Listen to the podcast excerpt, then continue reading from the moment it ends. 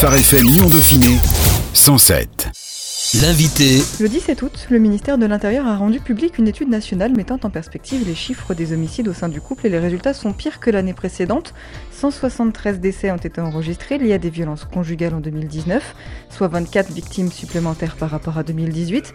Nous avons décidé de nous pencher sur ce phénomène des violences conjugales avec Germaine Pommier, conseillère conjugale et familiale depuis 15 ans, présidente de l'association familiale protestante Point Écoute à Dessine. Bonjour Germaine. Bonjour. Comment est-ce que vous définiriez les violences conjugales? C'est quoi une violence conjugale Pour moi, les violences conjugales, il y a une répétition de la violence. La grande différence, c'est la volonté de vouloir détruire l'autre. Que ce soit physiquement, psychologiquement, émotionnellement, par des moyens financiers euh, ou, même spirituellement.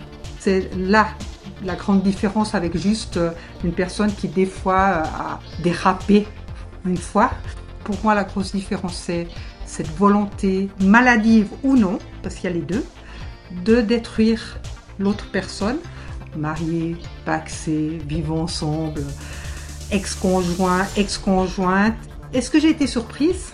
Dans les mariages, maintenant vous avez les mariages homosexuels et là on n'en parle pas. Et pourtant, je sais qu'il y a aussi ce problème-là. Donc c'est pas une question d'hétéro, c'est une question de relation et de problème de vouloir détruire l'autre, qu'on soit dans le couple homosexuel ou qu'on soit dans le couple hétérosexuel. 24 victimes supplémentaires en un an, on le disait, c'est considérable. Comment est-ce qu'on peut expliquer cette hausse? Pas la justifier, mais en tout cas, qu'est-ce que ça vous inspire? Comment vous l'expliquez? Alors, vous parliez de 2019, hein, 24 de hausse. Alors, moi, je me suis basée sur ce qui s'est passé à travers le confinement. Normalement, quand on a décidé de vivre ensemble quelque chose en famille, on s'organise pour trouver un lieu qui peut être arrangeant pour toutes les générations. On peut sortir comme on veut. C'est un temps de détente en général. Et c'est rarement dans notre petit appartement de 50 mètres carrés.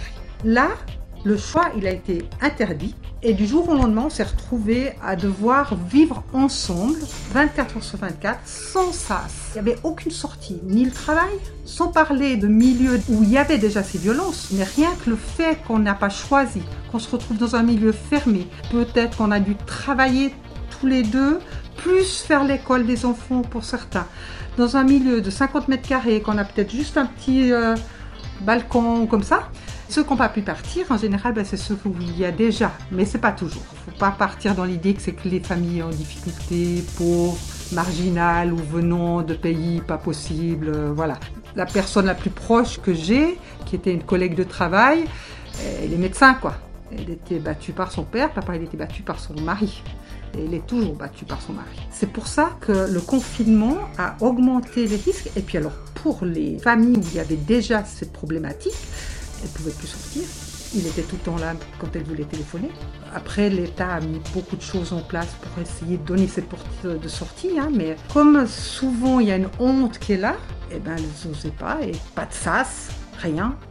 Ça a décuplé simplement ce besoin de détruire l'autre. La violence conjugale est souvent imagée par des coups, mais elle se résume pas forcément à la violence physique. La dispute et le refus de la séparation demeurent les principaux mobiles du passage aux violences conjugales. À quel moment est-ce qu'une dispute entre époux devient de la violence conjugale? Je pense qu'il faut réaliser que quand il y a des interdits qui sont mis, ou des obligations de subir. Il n'y a plus de choix et plus de possibilité de dire euh, ok on s'arrête, on revient sur la discussion plus tard, sur autre chose. La dispute, c'est souvent sur une cause. On n'est pas en accord sur euh, l'achat de la voiture ou fait que le collègue euh, vient tout le temps à la maison et puis qu'on en a marre parce qu'on a l'impression d'être à trois toujours dans la maison. Dans la violence, il n'y a pas obligatoirement. Tout est prétexte pour actionner la violence. Pas physique seulement. Moi je dis toujours un physique, psychique, émotionnel, économique et spirituel. Comment on les repère ces violences? Parce qu'on sait quand on est frappé, quand on reçoit un coup, c'est parfois peut-être plus compliqué à imaginer une violence spirituelle, une violence psychologique. Comment est-ce qu'on arrive à identifier quand on est soi-même victime? Alors c'est très rare que les victimes se disent violentées. Il faut déjà aller très très loin. Avant, il y a vraiment de, souvent des va-et-vient, beaucoup de choses. Moi j'allais dire, c'est euh, malheureusement souvent trop tard quand ils réalisent. Nous, on peut le comprendre si ces personnes ont encore une relation sociale, parce qu'on peut aussi les priver de leur euh, milieu social, petit à petit les retirer de leur vie même familiale. C'est les autres qui sont les témoins. Et c'est nous qui pouvons, quand je dis nous, pas moi la thérapeute, mais nous en tant que voisins, collègues de travail, qui pouvons être plutôt ces personnes qui pouvons dire mais je suis surprise. Hein. Moi je me rappelle, je suis allée chez ce collègue manger quelque chose et à 18h j'ai entendu la clé dans la porte et j'ai eu l'impression d'avoir une gamine qui s'est levée en bond et puis vraiment paniquée. Pourquoi? Parce qu'on avait gardé nos petites assiettes de petits, avec nos petits gâteaux pas finis, c'était pas rangé, puis elle n'avait pas préparé son repas. Je dis ok, calme-toi, c'est ton mari, oui c'est mon mari, ok. Je suis partie après et elle devait aller faire des courses, donc elle est descendue avec moi. Sur le trajet, je lui dis ton comportement m'a surpris, est-ce qu'il te violente? Et là elle m'a dit oui. Mais elle n'était jamais encore allée déclarer quoi que ce soit ou dire quoi que ce soit qui que ce soit. J'étais peut-être sa deuxième amie qui était au courant. Réaliser, c'est pas dans les normes. On peut le réaliser, mais entre le réaliser et puis se dire, faut que je me protège de ça et faut que je me batte pour sortir de ça, c'est des chemins qui peuvent être plus ou moins longs. Quelle forme ça prend ce genre d'emprise euh, Quand on parle d'emprise psychologique, de violence psychologique, quelle forme est-ce que ça peut prendre? Il faut réaliser que quand c'est une emprise, c'est que justement on mélange l'amour et le fait, les mots qu'il utilise pour nous piéger, j'allais dire, nous font croire petit à petit, mais c'est tellement subtil, le terme il est plus juste, parce que les phrases elles sont violentes, mais, mais c'est tellement subtil que, et tellement répétitif que petit à petit, on pense qu'on va pas pouvoir se débrouiller seul. Donc on peut pas partir. Et c'est ce qu'elle m'a dit la dernière fois, cet ami, la dernière fois que je l'ai eu au téléphone, il m'a dit mais je peux pas partir. Il me jette dehors euh, telle date, mais je peux pas partir. Je, je serais incapable de faire seul. On a répété régulièrement qu'elle était bonne à rien, qu'elle ne savait pas s'en sortir, qu'elle ne savait pas s'occuper de ses enfants, qu'elle ne savait pas si. Et petit à petit, ben, elle tombe dans des addictions souvent. Elle, c'était l'alcool. Donc euh, au boulot, ben, on n'a plus pu la prendre. Qui c'est est chez les psys C'est pas lui, hein, c'est elle. Qui c'est qu'elle est en hôpital psy C'est pas lui, c'est elle. Ça tourne comme ça. Et c'est ça le problème de ces emprises psychologiques, c'est que c'est tellement vicieux que la personne, elle vous enferme dans cette incapacité de se dire, je suis capable de sortir, je dois sortir, je dois survivre, je suis quelqu'un et j'ai le droit de vivre. Et c'est ça qui est le plus lourd. Et c'est pour ça que c'est souvent impossible. Et souvent, ces personnes, elles vont des va-et-vient, j'allais dire, dans le sens qu'elles vont déclarer des fois faire des mains courantes à la gendarmerie qui déjà fabuleux. Hein. Moi, j'ai une dame qui était là, qui en consultation, qui fait plusieurs fois des mains courantes, mais qui retournait pour l'enlever. Puis qui revenait, puis qui revenait, puis qui revenait. Donc, certaines fois, pour la police, c'est plus que frustrant, ils auraient envie un peu de les secouer, quoi. Hein. Et puis, il faut garder cette patience, cette persévérance. Et c'est pas donné à tout le monde. Donc, je sais qu'il y a des secteurs où ils sont formés, mais pas tous les commissariats sont formés. Donc, des fois, quand on vient, ben voilà, c'est la cinquième fois qu'on vient, puis on a envie de leur dire, mais, mais vous retirez chaque fois, donc ça va pas, quoi. Mais c'est cette emprise-là qui fait faire ces va-et-vient. Et après, alors, si on a des enfants, c'est le jeu avec les enfants. On utilise les enfants pour mettre une pression, pour leur dire, ben, vous pouvez pas, quoi, ça, ça va pas. Tu n'es pas capable. Tu pourras pas les gérer. Ou je les garde, les enfants. Ce qu'on a dit à mon ami. Je la garde, puis toi, tu pars. Avec le confinement, les violences conjugales ont augmenté de 30%. Comment ça s'est manifesté? Vous-même, vous, l'avez remarqué. Comment ça s'est manifesté? Comme je suis bénévole dans une association, moi, je ne l'ai pas remarqué, franchement, dans mes demandes de consultation. Par contre, j'ai eu d'autres collègues qui m'ont dit que elles avaient euh, leur demande qui avait euh, augmenté, que beaucoup de gens avaient besoin, alors pas seulement pour la violence conjugale, pour qu'on soit clair, hein, mais le déconfinement était aussi une crainte, la crainte de la maladie, quoi. Personnellement, j'avais juste un couple, c'était la semaine avant le confinement, et la femme dit en partant, je savais que ça servait à rien. Ça faisait peut-être leur quatrième consulte. On avait quand même pris rendez-vous pour 15 jours après, mais entre deux, confinement. Et, j'ai proposé à toutes mes consultations de les faire par visioconférence. Et eux m'ont dit non. Alors c'est vrai, pour un couple, c'est plus compliqué, il faut se supporter hein, l'un à côté de l'autre pour que je puisse les voir dans la caméra de l'ordinateur. J'ai mis l'excuse là-dessus pour qu'ils refusent ma proposition. Et je me suis dit, mais je ne vais jamais plus les revoir. Je priais en disant, oh, Seigneur, qu'il leur arrive rien de grave, et puis tout ça. Ils n'ont pas d'enfants avec eux, ils ont un certain âge déjà et tout ça. Ils m'ont repris contact une semaine après le déconfinement, puis je les vois arriver, c'était la première fois que je les ai vus arriver main dans la main. Pourquoi ils ont pu passer le confinement en positif? Parce que un des gros nœuds de la problématique conjugale, et c'était une violence psychologique, hein, j'allais dire qu'ils avaient, depuis 13 ans hein, quand même. Mais c'était réciproque, c'est-à-dire la violence. Ça a débloqué, euh, première consultation, il y a quelque chose qui s'est dit ça a débloqué tout.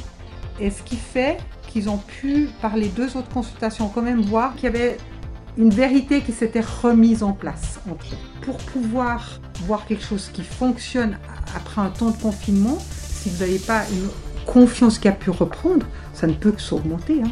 Donc c'est normal qu'on ait des augmentations de, des consultations. Moi j'ai une collègue euh, qui est dans le 38, elle en a vu beaucoup de couples en, défi, en grosse difficulté. On disait le confinement, ça sera beaucoup de divorces et beaucoup de bébés. Ça fait des bébés voulus, ou accueillis en tout cas. J'ai aussi toute une réflexion sur tout ce qui est interruption volontaire de grossesse. Donc, euh, ce qui m'a frappé, c'est que le nombre de femmes violentées par an, c'est le nombre d'IVG qu'on a en France. 210 000, on est vers les 215 20 000 en France d'interruption volontaire grossesse. Ah, on permet? On dit que c'est bien parce que c'est mon corps, c'est ma santé, c'est ma vie, je ce que je veux. Et on pense que ça libérera peut-être des violences, puisqu'on n'accueillera pas ce qu'on n'a pas désiré. Et l'autre, on se bat. Alors, euh, je ne dis pas que je suis contre qu'on se batte pour que la violence s'arrête, euh, c'est bien, hein, mais euh, je veux dire, ça c'est le côté questionnant pour moi de la vie sociale française, des politiques françaises sur la vie et la politique familiale. La Fédération des associations familiales protestantes a sorti un clip vidéo pour dire non aux violences intrafamiliales. Pourquoi c'est important de se positionner en tant que chrétien? On a l'impression que dans les églises tout se passe bien, tous les couples vont bien. C'est important aujourd'hui de prendre conscience aussi dans cette réalité-là. Je pense que les églises, on est les plus doués pour être, euh, je dirais, des acteurs. Un acteur, c'est qui prend la place de quelqu'un. Ou il fait passer sa personnalité comme quelqu'un d'autre. Malheureusement, dans l'Église, on est de moins en moins vrai et on a de plus en plus cette notion aussi qu'on n'a pas le droit d'entrer dans la vie privée des gens. Personnellement, j'arrive pas à comprendre euh, ce que la Bible dit, il me semble hein, qu'elle dit qu'il faut s'occuper des autres, des plus pauvres, d'accord? Et les plus pauvres, c'est peut-être aussi ceux qui sont pas les plus pauvres économiquement, mais qui sont pauvres en relation. Et pour pouvoir s'en occuper, il ben, faut le savoir. Ok, si on est en guenille, ok, c'est facile de voir qu'on est clochard. Mais ma collègue, à part euh, que je la voyais qui tremblait quand elle me signait, parce que je travaillais avec elle, et quand j'allais lui faire signer des ordonnances comme ça, je voyais qu'elle avait la main qui tremble un peu, et qu'après un certain temps, j'ai quand même osé lui dire, mais c'est étonnant, quoi, que tu aies la main qui tremble comme ça, voilà. Je pense pas que c'est du Parkinson. Donc je suis entrée dans son intimité. Dans l'église, on m'interdit d'entrer dans l'intimité des gens. C'est ma vie. Ben non, c'est pas vrai. Dans la Bible, c'est marqué qu'on doit s'entraider. Que quand on voit quelqu'un pécher, on doit aller lui dire, lui tendre la main et puis l'aider à sortir de là. J'allais dire, dans l'église, on pouvait avoir autant des agresseurs que des agressés. Hein. Je vous ai passé une petite brochure qui est écrite par empreinte et c'est peut-être une des rares brochures qui parle aussi des agresseurs. Maintenant, dans le Rhône, ils ont mis un projet, euh, un appel à projet pour justement aider les agresseurs. Et ça, je trouve chouette. Pour la première fois, il y euh, à cause du confinement, il y a eu un téléphone qui a été mis aussi pour les agresseurs, qui était vraiment là pour ça. Et je pense que dans l'église, c'est clair que comme on ne veut pas rentrer, eh bien, on ne fait pas notre boulot de frères et sœurs. Quand on était jeune, c'est mon frère qui a eu son premier chagrin d'amour. Et je me rappelle, je me disais, ah, y a, je ne rappelle plus son prénom, je dis n'importe quoi, ah, il y a Jacqueline qui passe. Et je me rappelle de ma maman qui m'a repris et qui m'a dit, on n'en parle plus. Tu vois pas que ton frère est triste? Ben, faut l'aider. Ben, ça, cette manière de faire, je ne la vois que rarement à l'église. L'autre jour, j'étais avec une amie, puis on a parlé, et puis elle me dit Ah, t'as osé demander ça à ce monsieur?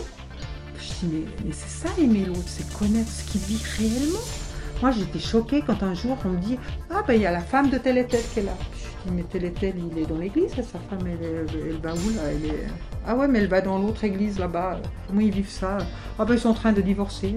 Alors je dis pas, j'étais nouvelle dans l'église, je venais d'arriver dans cette église, donc je ne sais pas ce qui avait été fait ou pas fait, proposé ou pas proposé. Mais moi je me rappelle aussi d'une autre fois, je vais à un anniversaire, je vois une dame que j'avais pas vue depuis très longtemps, puis je dis comment tu vas Couple, la famille. Elle dit ah mais je suis divorcée depuis tant de temps. Je dis ah ouais, puis je dis est-ce que tu t'es donné les moyens pour euh, voir pourquoi il y avait cette difficulté euh, Ouais, mais c'était depuis le début de mon mariage. Donc ça veut dire que c'est quand même quelques années. Comment tu as fait pour te donner vraiment tous les moyens? Combien de fois tu as vu quelqu'un qui est formé pour ça? Jamais. Combien de fois tu as vu le pasteur? Trois fois. Puis j'ai dit, puis c'est ça, penser avoir mis tout de ton côté pour t'en sortir? Ah mais Dieu, s'il avait voulu, il avait qu'à. Ça c'est dans certains milieux, hein, c'est tout ça. La plus grande problématique de l'Église, c'est quand on est dans le secret. Et que le secret, c'est pas la vérité. Dieu dit qu'on doit vivre dans la vérité. Et que la vérité nous affranchit. Alors on me dira, oui, mais la vérité, c'est Jésus. Oui, mais Jésus, il n'a jamais dissocié l'être et le faire. Et donc, si on a Christ qui est vérité en nous, on doit être vérité envers les autres et envers nous-mêmes. des fois, c'est difficile. Quand on est imbriqué dans un truc, c'est difficile d'avoir la vérité envers nous-mêmes. Mais c'est justement pour ça qu'on est frères et. Et qu'on devrait pouvoir essayer d'aider l'autre en lui posant des questions, en le stimulant. Alors, les gens, c'est vrai que ma problématique personnelle, c'est que moi je vais d'office comme ça, donc mes relations que j'ai dans l'église en général, d'office c'est des personnes que je connais mais intimement. Et ça c'est important. Et ça manque. Et je sais que les gens aiment ça, si on les respecte quand même. En sens qu'on ne va pas aller au-delà de ce qu'ils nous disent, ou de ce qu'on leur propose et puis qu'ils nous disent oui ou non. Et moi je pense que si on est dans cet amour-là, en tendant la main, euh, en disant voilà, il me semble que là il y a je suis surprise de voir ce comportement. Ça m'étonne. Quelque chose qui ne va pas. Il me semble qu'il y a quelque chose qui ne va pas aller. On leur tend la main. Et ça, c'est notre responsabilité. Moi, je suis frappée du peu de chrétiens qui osent aller voir des conseillers conjugaux ou des psys comme ça parce qu'il y a justement de la violence. Quoi. Un jour, moi, j'ai suivi un petit jeune. Hein, quand il m'a raconté sa vie, mais je me suis dit, mais vos parents, ils ont une notion de foi? Tu me dis, oui, oui, toujours on a été dans l'église, dans telle église et tout ça. Je dis, mais c'est un comportement de violence. Vous avez vécu de la violence conjugale et familiale, intrafamiliale pendant tout, tout le temps. je dis, mais le pasteur, il n'est pas rentré là-dedans? Et il m'a dit, alors lui, il a une vingtaine d'années, maintenant il est parti de la maison. Hein. Il dit, euh, oui, il est venu une fois, mais c'est la faute de tel et tel, parce que voilà. Non, c'est pas la faute de tel et tel, parce qu'il parle pas bien, je sais pas quoi. Mais je veux dire vraiment, il y a aussi cette notion de toute puissance et de toute connaissance du pasteur. Dès qu'on touche au psychique, le pasteur a autant d'autorité que les psys. Quoi. Il faut vraiment des pathologies graves pour qu'on les envoie chez les psys. Puis je leur dis, mais quand quelqu'un s'est cassé une jambe, euh, ok, tu vas prier pour le copain là, mais quelqu'un qui est sous la violence, tu vas le prendre, tu vas le suivre, tout ça il faudra beaucoup pour faire comprendre que peut-être même il est vers un, envers un pervers narcissique et un pervers narcissique. Ok, ça c'est de la pathologie grave. Mais avant le pervers narcissique, il y a d'autres. Hein. Tu, n'as pas toutes les casquettes. Et pourquoi tu n'as pas toutes les casquettes pour le physique, mais tu as toutes les casquettes pour le psychique Moi, les seules fois qu'un pasteur m'a envoyé vraiment quelqu'un, c'était des gens qui faisaient des TS à longueur de journée. Je suis conseillère conjugale, je suis pas psychiatre et je suis pas psychologue non plus mais je suis conseillère conjugale et familiale. Donc je peux voir toute la famille, toutes les générations. Et je pense que là, il y a une toute puissance qu'il faudrait qu'on retravaille. Et il y a ce côté couverture, honte, peur, ça se fait pas quoi. Puis après, la solution, c'est le divorce. On n'utilise même pas les deux ans peut-être de séparation qui pourraient être un temps de construction pour des gens qui ne sont pas sous l'autorité d'un pervers d'un ou d'une. On voit souvent la victime comme une femme, alors c'est vrai que les hommes sont plus rarement victimes, mais ça arrive, on en parlait aussi d'ailleurs, notamment on évoquait tout à l'heure avec euh, les couples homosexuels. C'est encore presque plus tabou la violence quand c'est un homme qui est violenté? Je sais pas si c'est plus tabou, mais c'est vrai qu'il y en a beaucoup moins. Hein. On dit qu'il y a une femme tous les trois jours qui est tuée sous les coups de l'ex ou du conjoint, ou voilà, et qu'il y a un homme tous les 14 jours, en 2017. Un homme tous les 14 jours, on se dit que c'est quand même 4 euh, fois moins, c'est vrai que c'est quand même euh, beaucoup moins fréquent. Et puis, dans la violence conjugale, souvent on met euh, toute cette protection de la femme, dans la violence sexiste aussi, dans ces problématiques des mariages forcés. Et, tout ça, c'est aussi de la violence. Alors, c'est pas de la violence conjugale, mais c'est la violence face aux femmes. L'État travaille, c'est l'organisme de la protection des femmes. Donc euh, on va mettre tout ça là-dedans et puis on va plus parler des femmes. Mais c'est vrai que les hommes, euh, je ne pense pas qu'on va parler de tabou. Je pense simplement qu'il faut qu'on y pense. Il faut que les hommes se prennent en main aussi et qu'entre eux, ils sachent qu'il y en a qui peuvent vivre ça. Moi, j'ai eu un, monsieur en consultation qui était euh, sous l'emprise d'une femme pervers narcissique, mais c'est la même horreur que pour la femme. Hein. Puis ça détruit autant. L'homme, il est là pour normalement protéger au fond de ses tripes, il y a cette dimension de volonté de protéger l'autre, d'être un peu le sauveur quoi, de la femme. Hein. C'est un petit peu ça dans, la construction psychique de l'homme. On est là pour sauver celle qu'on aime. Et on est maltraité, on est détruit. Euh, et on utilise aussi les enfants hein, pour ça, euh, la même chose. Hein. J'étais directrice, euh, co-directrice avec mon mari d'une maison d'accueil pour adultes en difficulté, dont, des maltraitances, des violences conjugales, où j'allais dire, il y avait un couple, c'était vraiment lui, quoi. Hein, qui était euh, violenté. Euh, même chez nous, malheureusement, une fois, il est arrivé, euh, il avait le doigt qui avait été complètement tordu. On en parle moins, je pense simplement parce qu'il y a moins, et puis parce qu'il y a ce côté machiste quand même, que c'est pas évident de, le sortir, quoi. On est quand même avec cette mentalité où l'homme, normalement, il gère au-dessus de tout ça. Et c'est pas toujours le cas. On sait jamais forcément trop comment se comporter quand on est témoin de telle violence, quand on connaît, même des fois sans être forcément témoin, quand on connaît des cas de violence, comment est-ce qu'on peut faire? Qu'est-ce qu'on peut faire? Qu'est-ce qu'on doit faire pour aider l'autre? C'est quoi notre rôle à nous? Il y a plusieurs choses. Hein. D'abord, si on est témoin, la loi dit qu'on doit aller euh, déclarer à la gendarmerie, soit par téléphone, soit après aller sur place et dire ce qu'on a vu. Et sinon, on est euh, prise dans cette norme du non-assistance à personne en danger. Que ce soit le voisin qu'on entend hurler. Samedi, je me suis réveillée à 5 h du matin et j'aime aller devant chez moi, là, lire ma Bible. J'étais avec ma Bible et mon café et j'ai vu une jeune fille passer. Je me suis dit, on a une couverture sur elle. Après, j'ai entendu un peu plus loin donc, une voiture s'arrêter. Cette voiture, j'ai entendu la porte s'ouvrir. Le moteur continue à tourner. J'ai vu mon voisine ouvrir la fenêtre et on a regardé. Il n'y avait pas de violence. Mais c'est limite. Si on voit des choses comme ça, ben, normalement on a l'obligation. Donc moi j'aurais dû prendre le numéro euh, de la voiture et puis déclarer ce que j'ai vu. Quoi. Ça c'est une obligation. Après, quand nous on est conscient que la personne est dans un couple violent, on peut essayer de lui dire. Et si elle ne veut pas l'accepter, elle ne l'accepte pas. Quoi. Maintenant, on ne peut pas aller au-delà de ce qu'elle veut faire. Nous, on peut déclarer, comme je vous ai dit en premier, mais après, on ne peut pas aller au-delà. On peut juste euh, être toujours présent, être attentif, proposer d'aller avec elle faire la déclaration, si jamais à la gendarmerie. Téléphoner pour elle, peut-être, à la gendarmerie. Dire qu'on la croit. Juste ça. Dire qu'on la croit. Si elle ose nous dire qu'elle a été battue, pas dire Ouais, mais qu'est-ce que tu as fait pour qu'il te rende euh, des coups là? Ça, c'est la pire des choses. Et puis savoir s'il y a des enfants, où en sont les enfants Est-ce qu'ils voient les choses? Est-ce qu'ils comprennent les choses? Est-ce que ça se fait devant eux? Et peut-être faire comme le pervers narcissique, utiliser les enfants en disant mais il y a toi et les enfants qui est en danger. Et pense à eux. Et peut-être que pour eux, des fois ça aide à aller faire la démarche. Mais ça veut dire qu'on est ce pilier sur qui elle sait que tout ce qui va être dit ne va pas être reporté plus loin, sauf en accord avec elle ou que si on lui dit d'accord, toi tu veux pas, mais moi j'ai vu cette violence et moi je ne peux pas me retenir, mais moi je n'ai pas le droit de, ne pas le dire, j'irai le dire, pas en ton nom, mais en mon nom. Maintenant, si toi tu veux le faire, mais que tu oses pas, je suis là, quand tu veux.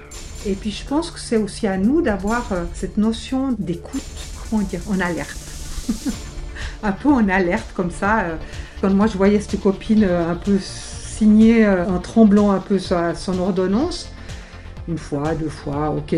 Ah, moi je bois pas d'alcool, donc je suis très sensible à ça, mais je suis la seule dans l'équipe à savoir pourquoi elle a un problème.